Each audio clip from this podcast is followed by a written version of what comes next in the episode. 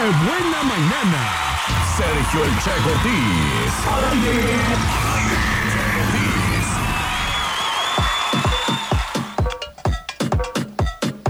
10 de la mañana ya con 47 minutos, 10 con 47, ya casi terminamos con las palabras de abusados y bueno, vamos a terminar el tema justamente leyendo el mensaje que llegó, dice, eh, muy bonitas palabras, pero en la vida real todo es diferente.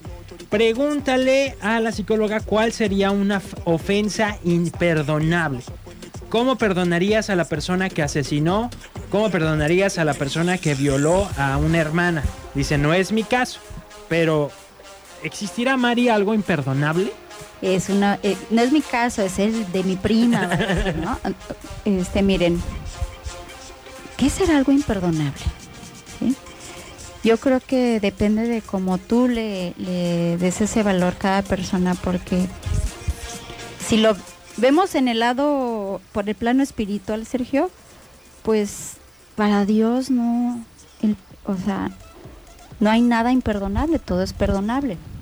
Ya, obviamente hay consecuencias. Él menciona aquí de un asesinato, pues bueno, o sea, la persona va a vivir las consecuencias porque es un delito. Es un delito, pero aquí estamos hablando de la liberación que hay cuando perdonas. Entonces, en ocasiones es un proceso, no eh, cuando estás recién dolido, muy herido, pues no, hay mucho odio, eh, hay emociones negativas muy fuertes que, que, no puedes controlar. Pero si tienes una práctica espiritual, por eso hemos hablado aquí que es tan importante tener un equilibrio, un equilibrio entre las cuatro áreas que hemos mencionado, como es el área espiritual, el área física, ¿Cuál otra, Sergio? A ver si te acuerdas. El área laboral y social. Eso, el área laboral y la social. Es muy importante este, practicar o tener en cuenta el área espiritual. He mencionado también aquí que no necesariamente es religión. ¿Sí? Porque mucha gente eh, luego luego ubica el, área espiritual con la religión. Dice, es que yo no, a mí no me gusta ir a la iglesia, que porque son unos hipócritas, que te, empiezan a empezarle a ver todo lo negativo a, en este caso, a la, a la, a, la, religión. a la religión. Pero, este, pues ahora sí que cuando tú empiezas a desarrollar, a buscar una práctica espiritual que también ya hemos mencionado, también eso hace que que no, se, no tardes mucho en, en, perdonar, en ponerle categorías a, las cosas, pues la verdad eh, eso es muy personal. Yo quiero decir dos cosas.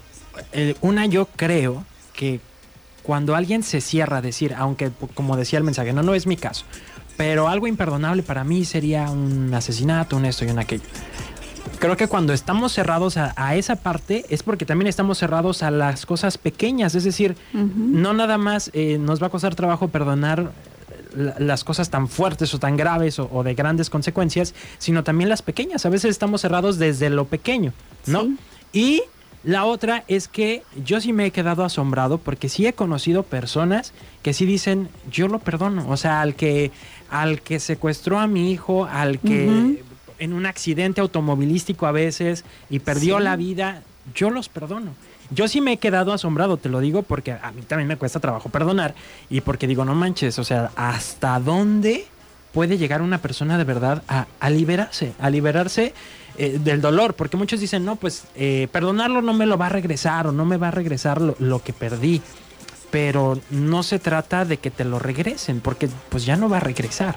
Se trata de que trates de vivir con paz o en paz. Sí, y sobre todo se ha demostrado científicamente, Sergio, que la falta de perdón o el odio que, que, tienes dentro de ti se convierte en enfermedades, en cáncer.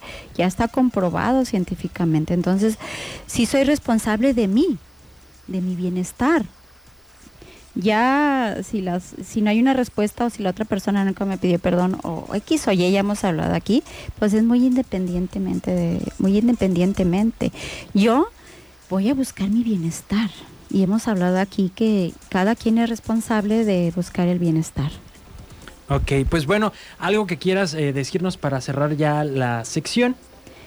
Ah, ya, ya, ya se va a cerrar. Bueno. ya se cerró, ya es 10.52. Ya nada más eh, remarcar eso, Sergio, que es importante que usted en estas fechas aproveche para buscar perdonar, pedir perdón, no necesariamente reconciliarse, si se puede reconciliar, qué bueno, pero hay cosas que pues no necesariamente tienes que reconciliarte.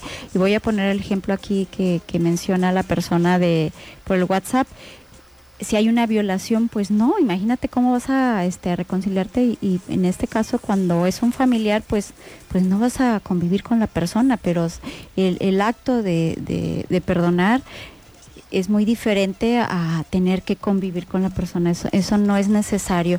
Hay, hay, hay relaciones que, que se han separado, eh, parejas que dicen, bueno, es que yo sí ya lo perdono, pero ya no quiero volver con él o con ella. Pues no, no necesariamente tienen que volver con él o con ella, pero sí liberar, liberarse usted, no la persona. Y vuelvo a remarcar, el perdón y la reconciliación es para usted no, eh, un acto liberador para usted, no para el otro. Y con eso cierro, Sergio. Ya si hay otras preguntas y las dejan aquí escritas, pues la, la semana que entra podemos dar eh, Retomar el- el- algunas, retomar un tiempecito nada más y ya después retomar el otro tema que vamos a hablar. Gracias, que tengan buen día y diario tenemos una oportunidad, así como nosotros también hemos hecho cosas que posiblemente han dañado a otros porque eh, eso hacemos, nos dañan y dañamos. Diario es una nueva oportunidad, es la oportunidad de, de dejar el pasado y, y comenzar algo nuevo hoy. Perfecto. Muchísimas gracias, Mari. Y yo regreso después del corte para decirles las últimas dos palabras y ver quién se va a llevar los boletos para el concierto de Marco Antonio Cerise y los Jonix, corte comercial.